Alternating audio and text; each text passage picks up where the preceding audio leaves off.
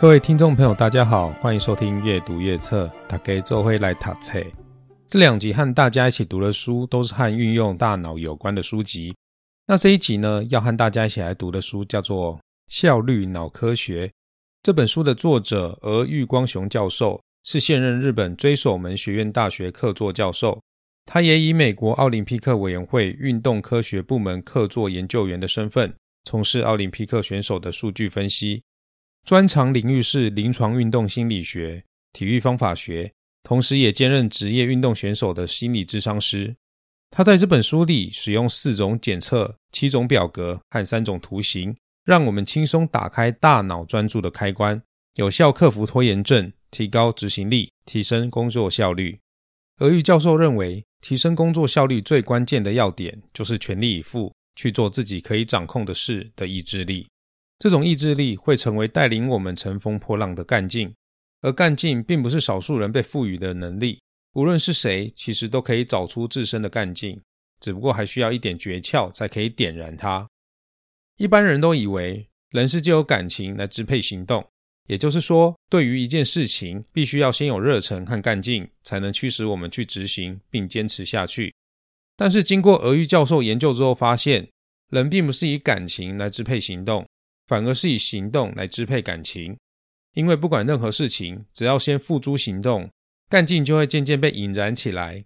所以凡事只要先付诸行动，就是提升效率最重要的第一步。那到底什么是干劲？干劲又是如何在大脑之中产生的呢？首先，我们必须先了解开启动力和专注力的脑内构造。大脑里有一种神经传导物质，叫做干劲荷尔蒙。正式的学名叫做促甲状腺素释放激素。想要增加干劲，就必须设法促进大脑对干劲荷尔蒙的分泌。那么，促进干劲荷尔蒙分泌的关键是什么呢？那就是快乐、好奇心以及报酬。当我们达成目标之后所获得的成功经验，以及过去曾经有过相似的快乐经历，都会成为产生干劲荷尔蒙的关键因素。这一点也呼应到我们在 EP 六一起读的。东大博士的考试脑那本书，在那本书里也有建议大家要设定一个又一个的短期目标，借由达成目标来带给我们成就感，借此刺激大脑之中叫做 A 十的神经，让我们产生快乐的情绪，进而提升干劲与专注力。接下来就会进入一连串相辅相成的正向循环。当我们一提高干劲，A 十神经又会分泌大量的多巴胺，带给我们更多的快感和创造力。而当我们充满热情去工作和读书的时候，大脑里的 A 六神经同样也会分泌正肾上腺素来支持我们的干劲。为了保持脑内神经正常的运作，健康的大脑是绝对必要的。所以，无论是工作或是念书，都要适当的安排一段休息时间。适度的睡眠不仅能让海马体将资讯存入皮质层，形成长期记忆，在我们睡着的这段时间。大脑之中，A 六、A 十这些属于 A 系统的神经传导物质会开始分泌并累积，并且在起床之后的这段时间，这些物质在血液之中的浓度会达到最高。所以，适度的睡眠也是提高干劲的关键要素之一。另外，俄玉教授也推荐大家在早上起床之后可以去散步十到二十分钟，因为呼吸早晨新鲜的空气也能活化大脑和刺激脑内的神经细胞。俄玉教授在书里面将提升我们行动动机的要素区分为六种。第一种要素是才能和特长，这个要素包含自己有兴趣的、自己所关心的事物，以及个人所累积的经验。因为当一个人被安排去做自己没有兴趣的事情，或是自己不熟悉的事情，不管是谁都会提不起干劲的。第二种要素是未来的理想目标。当自己能够明确的描绘出人生梦想和工作目标，拼搏的动机自然就会升高。第三种要素是内在动机。其实所谓的内在动机，指的就是我们自己的意志力，也就是在被赋予的工作范围里，竭尽所能的完成自己能够做到的事。第四种能够提升我们行动动机的要素，叫做外在动机。相对于内在动机。外在动机指的就是我们在完成事情之后所能获得的报酬、头衔、名誉，以及外人给予我们的评价等等。尤其在现今社会，即使胸怀再高的理想和抱负，有时一旦因为报酬过低，或是个人的价值无法受到肯定，干劲也会容易因此消失。第五种要素就是人际关系。如果你是公司的领导阶层，如何洞悉每个人的性格，以最有效的方式提升士气，带领团队往目标前进，绝对是个伤脑筋的课题。在诸多风险管理的案例之中，人往往就是最不安定的因子。无论是对上、对下、对客户、对厂商、公司内部协调等等，只要牵扯到工作，可以说大部分的麻烦事都源自于人际关系。如果在工作之余还要烦恼人际关系，那真的是会提振不了干劲啊。第六种要素叫做环境规划，意思是说，我们的工作环境和身体状况。都会密切影响我们的专注力。如果我们能够保持办公桌的整洁，或是制定规则来安排工作的进行方式，都会帮助我们专注于眼前的工作。而玉教授在书里传授我们各种让我们动起来的诀窍，设定目标、分配时间的诀窍，以及效率化的诀窍。这些实用的小技巧，现在就让我来一一解说吧。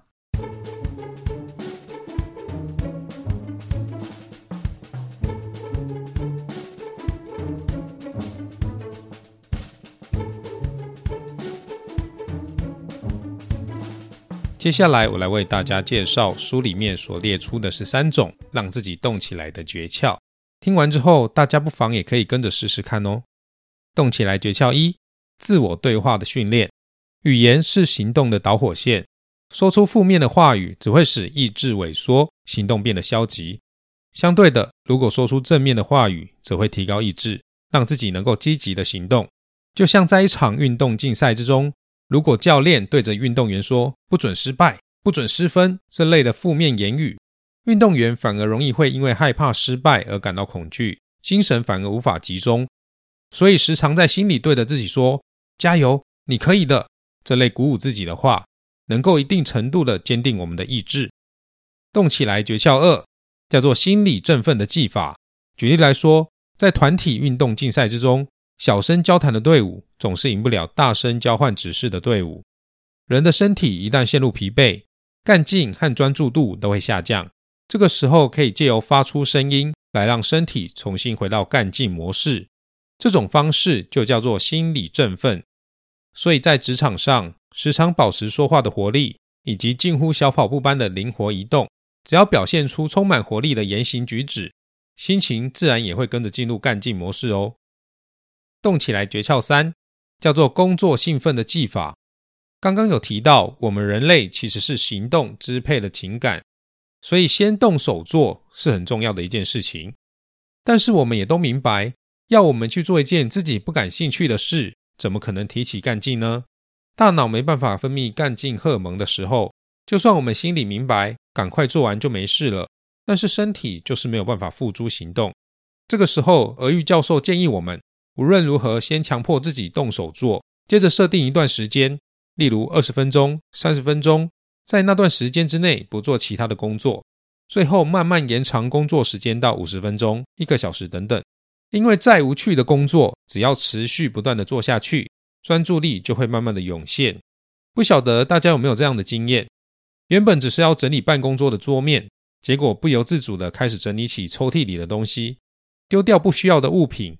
把摆放很久的文件拿去归档，最后回过神的时候，甚至已经把办公桌周围的地板都扫过一遍了。这种现象呢，就叫做工作兴奋。动起来诀窍四叫做建立一个轻松的习惯。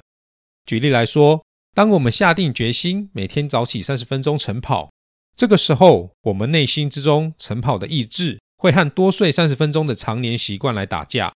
刚开始习惯一定会战胜意志。这个时候，请你每天早上对着自己说：“只有今天而已，只有今天而已，赶快起床跑步吧！”就算那天偷懒，或是三天捕鱼、两天晒网，也不可以停止这个习惯。就算失败了，第二天起床依然要对自己说：“只有今天而已，赶快起床跑步吧！”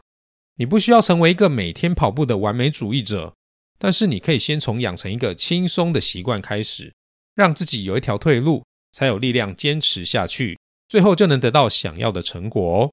所以，把行动变成习惯是非常重要的一件事情。动起来诀窍五，作者教大家写一张自我动机检测表，来检视自己动机下降的原因。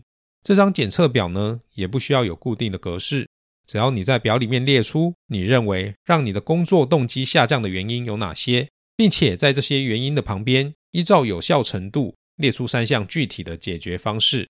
例如，有一位高尔夫选手。为了解决自己无法耐心撑过训练的方式，就是和自己约定：如果连续训练满两个小时，晚上就去意大利餐厅吃大餐，以这样奖励自己的方式来解决问题。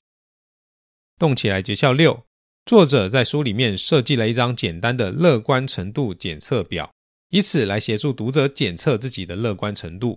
内在动机高的人多半都是乐观主义者。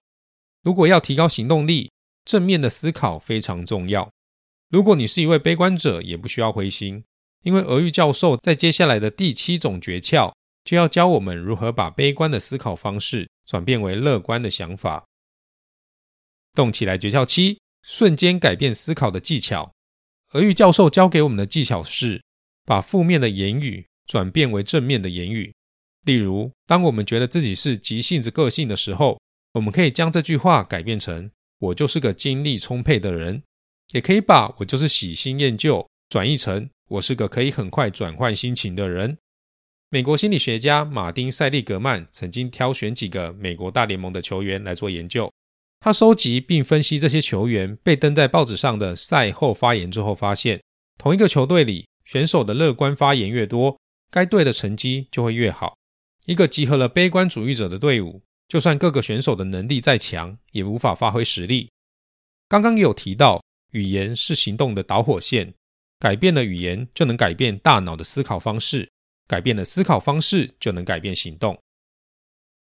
动起来！诀窍八：自我对话的训练进阶版。当工作上遇到各种顺心或是不顺心的事情的时候，一旦心有所感，立刻就用手机录下来当时的感想，不论是反省或抱怨，这都是当下最真切的心情。将这些保存下来的内容。利用周末把它们写下来，一条条检视。这个训练的有趣之处，就是可以在事后重新确认自己的情绪。动起来！诀窍九：享受单纯的日常工作。举例来说，当我们还有其他堆积如山的工作需要完成的时候，却需要挪用大量时间去影印大量的文件，这时的心情一定会十分的焦躁不安。此时就需要转换自己的心情。例如，预计要花一小时的时间来影印，试着缩短十分钟，在五十分钟内完成，让自己在五十分钟内全神贯注在这份单纯的工作上。当我们全神贯注在当下，就能够体会到人生中既不存在过去，也不存在未来，我们拥有的只是当下的一瞬间而已。无论是做单纯的事情也好，或是大型企划案也罢，如果没有灌注百分之百的热情在上面，就只是在虚度人生而已。再大的案子，都是累积无数琐碎的工作才得以完成。小看单纯的工作的人，是无法成就大事的。动起来！诀窍十：利用糖果与鞭子来督促自己如期完成计划。例如，在每个礼拜天定定下一周的运动计划，并且以一周为单位给予赏罚。如果这一周都有按照计划完成每天的运动，就可以依照计划所定定的方式给予自己奖励。如果偷懒的话，也要如实给予自己惩罚。动起来！诀窍十一：最强冥想法。想象自己在一个玻璃罐内，这是在恶劣的条件下也能集中精神的诀窍。实践的方法非常简单，就是想象自己被一个巨大的玻璃罐盖住，所有的噪音都被隔离在罐子之外，自己可以借此提高专注力，专注于眼前的工作。这个方法也是许多运动选手在感到压力时会使用的诀窍。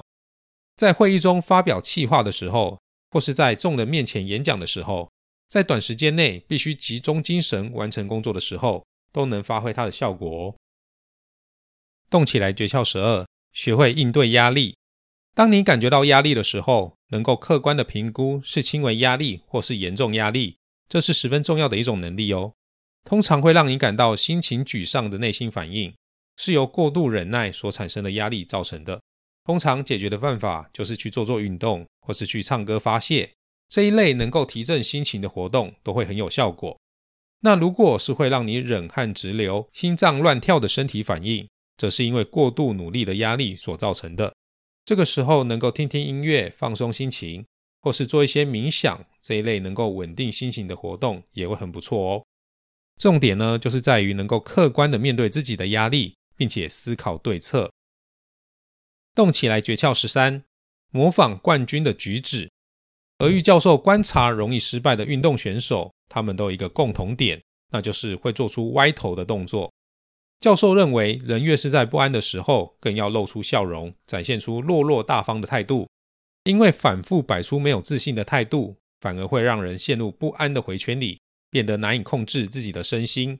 所谓冠军的举止，就是不被结果成败左右悲喜。越是在失败状况越是不好的时候，越要微笑，展现出堂堂正正的态度。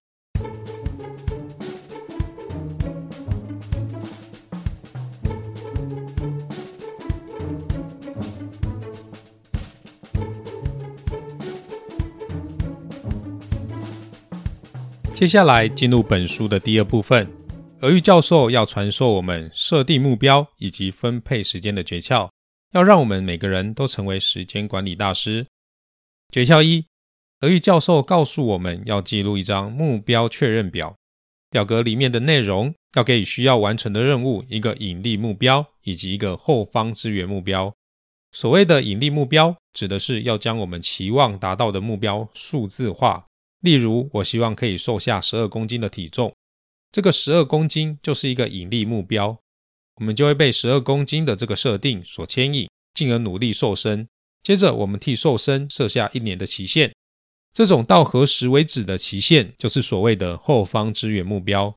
但是，人类的意志力可能没有办法坚强到可以持续一整年挑战某事，所以我们可以试着将一年之内瘦下十二公斤的目标调整为每天瘦三十公克。或许每天过关的这件事情本身就会让我们开心起来。还记得我们在上一本书东大博士的考试脑里面所提到的吗？在长时间内设定一个又一个短期目标，当我们完成这些短期目标的时候，同时也会带给我们成就感，对于我们的工作和学习都会很有帮助哦。诀窍二：比起单周计划，先规划每天的作息，以一天为单位，让自己完全燃烧。养成每天的日常习惯，并且持续实践，才是促进行动力的原点。例如刷牙这件事，在人的一生中不断的被反复进行，已经成为日常生活节奏里的一部分。更可以说，刷牙已经成为一种本能，不做的话，反而会感到浑身不对劲。无论什么样的行动，只要变成每天的习惯，大脑就会自动替我们落实这个行动。所以，我们必须先有意识的。让好的工作方式或读书习惯成为作息里的一部分，久而久之就能确实的提高行动力了。诀窍三：绝妙的目标设定法。俄玉教授告诉我们，设定目标的目的不是为了达成记录，而是为了提升记录。东京的某一所大学曾经做了一个实验，学校安排全体学生进行跳远测验。测验完成之后，将学生分成了四组，第一组学生。没有给予进步目标，第二组学生给予了百分之十的进步目标，第三组学生给予了百分之二十的进步目标，而第四组学生呢，则是给予了百分之三十的进步目标。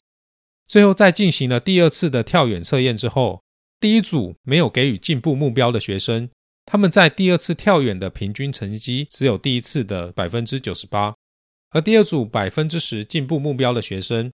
他们在第二次跳远的平均成绩是第一次的百分之一零五点五，是进步最多的一组。所以把目标定在一个有点勉强，但是似乎是可以达到的程度，这样的结果就能促进我们对目标的行动干劲。诀窍三：起床后的五小时法则。人类的大脑在早上睡醒之后的五个小时是最有活力的。大脑在上午消耗完能量之后。到了下午就会急速失去活力，所以早上上班到中午吃午饭的这段时间就是工作决胜的关键。早上必须先处理当天最重要、最困难的工作，最重要的会议也尽量安排在早上进行。另外，比起熬夜，倒不如提早一个小时就寝，隔天提早一个小时起床，再来处理棘手的工作。诀窍四：星期一不是用来暖身的，而是要全力冲刺。俄玉教授分享了一个测量疲劳程度的实验。实验的方式是让办公室的日光灯忽明忽暗，测试公司职员在哪个时间点会注意到这件事。实验之后发现，大部分的职员在星期一和星期二会非常敏锐地察觉这件事，到了星期三和星期四则是几乎不会发现。但是到了周末前的星期五，情况又会好转一点。所以为了配合我们人体的运行机制，星期一应该不能再不录喽。重要的事情尽量安排在星期一和星期二全力解决。星期三和星期四注意力比较无法集中的时候，则是以单纯的工作为主。到了星期五的时候，则是开始准备下星期的工作。这样子，星期六和星期日就可以充分的休息，才能准备进入下一个礼拜的循环喽。诀窍五：时间管理笔记。俄玉教授告诉我们，当我们要开始一天的工作之前，必须先给自己今天的应做事项列出先后顺序，也就是今天非完成不可，不完成就会出包的事情。根据这样的先决条件，能够延到隔天再做的工作，就尽量延后吧。全力完成今天的应做事项，也是提高工作效率的方式之一。诀窍六：善用时间存折。时间存折就是在每天就寝之前，挑出当天的七件主要工作。依照时间顺序把它们写下来，并加以评分。评价的标准不一定和工作的重要性会一致。即使是一件不重要但是很紧急的工作，以往可能要花两个小时来处理，今天却只花了三十分钟就完成了。这样的结果也值得我们给他一个 A 评价。所以记账的重点在于有没有好好利用时间来完成，所花的时间长短是不是符合工作的内容。诀窍七。一周的前三天完成百分之八十的工作，其实这一点就是诀窍四的加强版，把一周之中分量多、重要性高的工作排进行程表里面，安排在星期一到星期三的上午，每天各三个小时就好，就是利用大脑最清醒、注意力最集中的时间来处理最困难的工作。诀窍八：决定工作所需的时间以及会议结束的时间。有关设定工作时间这一点，英国的历史学家西里尔·诺斯古德·帕金森在他所提倡的帕金森定律里面，明确的指出，工作量只会不断的膨胀，直到占满所有的工作时间为止。这是因为只要是人，多多少少都会有一些拖延症，要等到逼近截止期限才会开始动手写报告。瑞士日内瓦大学心理研究所的葛尼路斯康宁教授曾经做过一项测试。他在十三天前告诉学生，十三天后要考试，之后再调查学生会提前多少天念书。结果发现，没有任何一位学生会在十三天前就开始读书，而有高达百分之五十五的学生是在考试前一天才开始准备考试。从这个结果来看，我们可以说，人类这种把报告往后拖延的心理的确相当的顽固。所以，同样一件工作，如果我们设定一小时完成，会比设定两个小时效率来得更好，因为我们时常会在最后半个小时才卯起劲来做事。如果给予过度宽松的时间，反而容易浪费过多的时间。诀窍九：十五分钟小睡，一小时变换工作。俄玉教授在书里面说，人类的睡眠时间其实只要六个小时就足够了。他认为在通勤的车上打瞌睡是十分可惜的一件事。因为这是把已经清醒过一次的大脑，特地的再让他睡着。他建议我们可以利用早上通勤的时间来念书或是处理工作，才不会白白浪费这段时间。不过，我们偶尔会在午休时段觉得大脑迷迷糊糊的。如果情况允许的话，可以午睡一小段时间。从生理学的角度来看，白天小睡十五分钟，和睡了三个小时的觉有同样的睡眠效果。另外，每工作一段时间之后，适度的歇息也能帮助我们保持专注力。或者，你也可以改做别的工作来代替休息。如果每隔一个小时轮流进行两种不同的工作，一样会有保持专注力的效果，也不会降低做事的效率哦。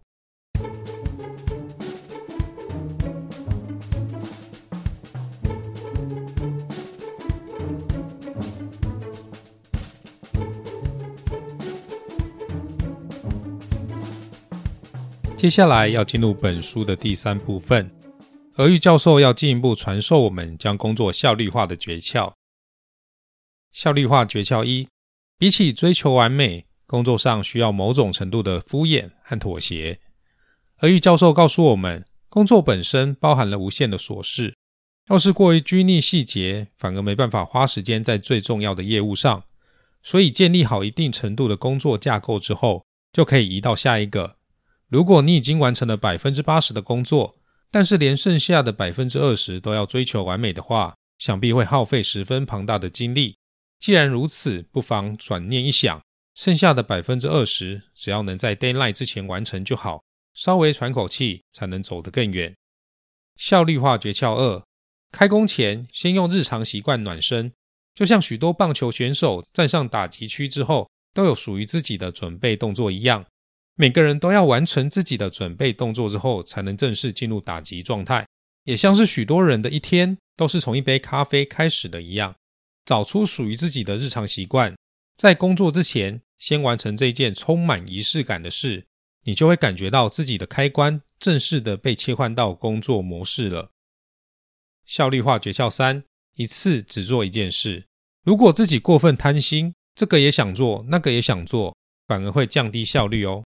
这里也呼应到时间管理的诀窍第五点：时间管理笔记的部分，列出当天应做的事项。一项一项逐项完成，才不会造成做到一半的工作一直在增加，而没有一件事情是完整做完的。效率化诀窍四：记录进度时间卡。其实听到这里，听众朋友应该早就能够发现，俄玉教授会利用各种表格来提醒自己，并让自己掌握工作上的进度。所谓的进度时间卡，是每天使用一张卡片。一上班就先定好三项当天的主要进度，在下班之前记下完成度，并为自己一天的工作表现写下反省与感想。而玉教授认为，只要能活用表格，行动力就会有惊人的提升。效率化诀窍五：清除办公周围不必要的物品。一个人周遭的环境象征着他的大脑状态。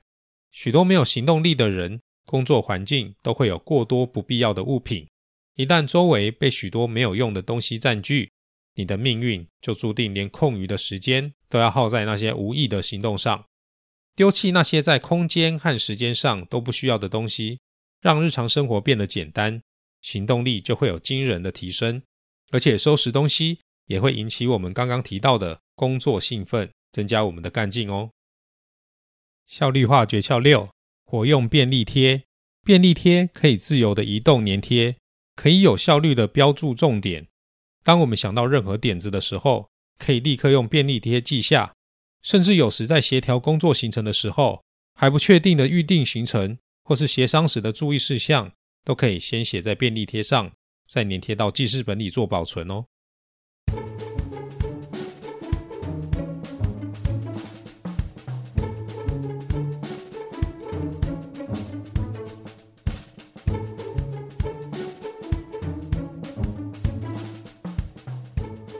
其实，在本书的后面，何玉教授还有分享一些透过冥想，或者是意向训练，甚至是找出我们自己喜欢的音乐，或是可以离开办公桌，稍微转换一下环境，转换心情等等的方法，来让我们提升工作效率，甚至还有一些改善人际关系与职场伙伴应对进退的技巧等等。这本书所介绍的各种技巧，真的是十分简单又实用，非常推荐大家在工作之上实际应用看看哦。这里是阅读阅册。非常开心，今天又和大家一起读完了一本好书。如果对我们节目有任何的建议，都欢迎到 Apple Podcast 留言告诉我哟。我是老维，我们下一本书见，拜拜。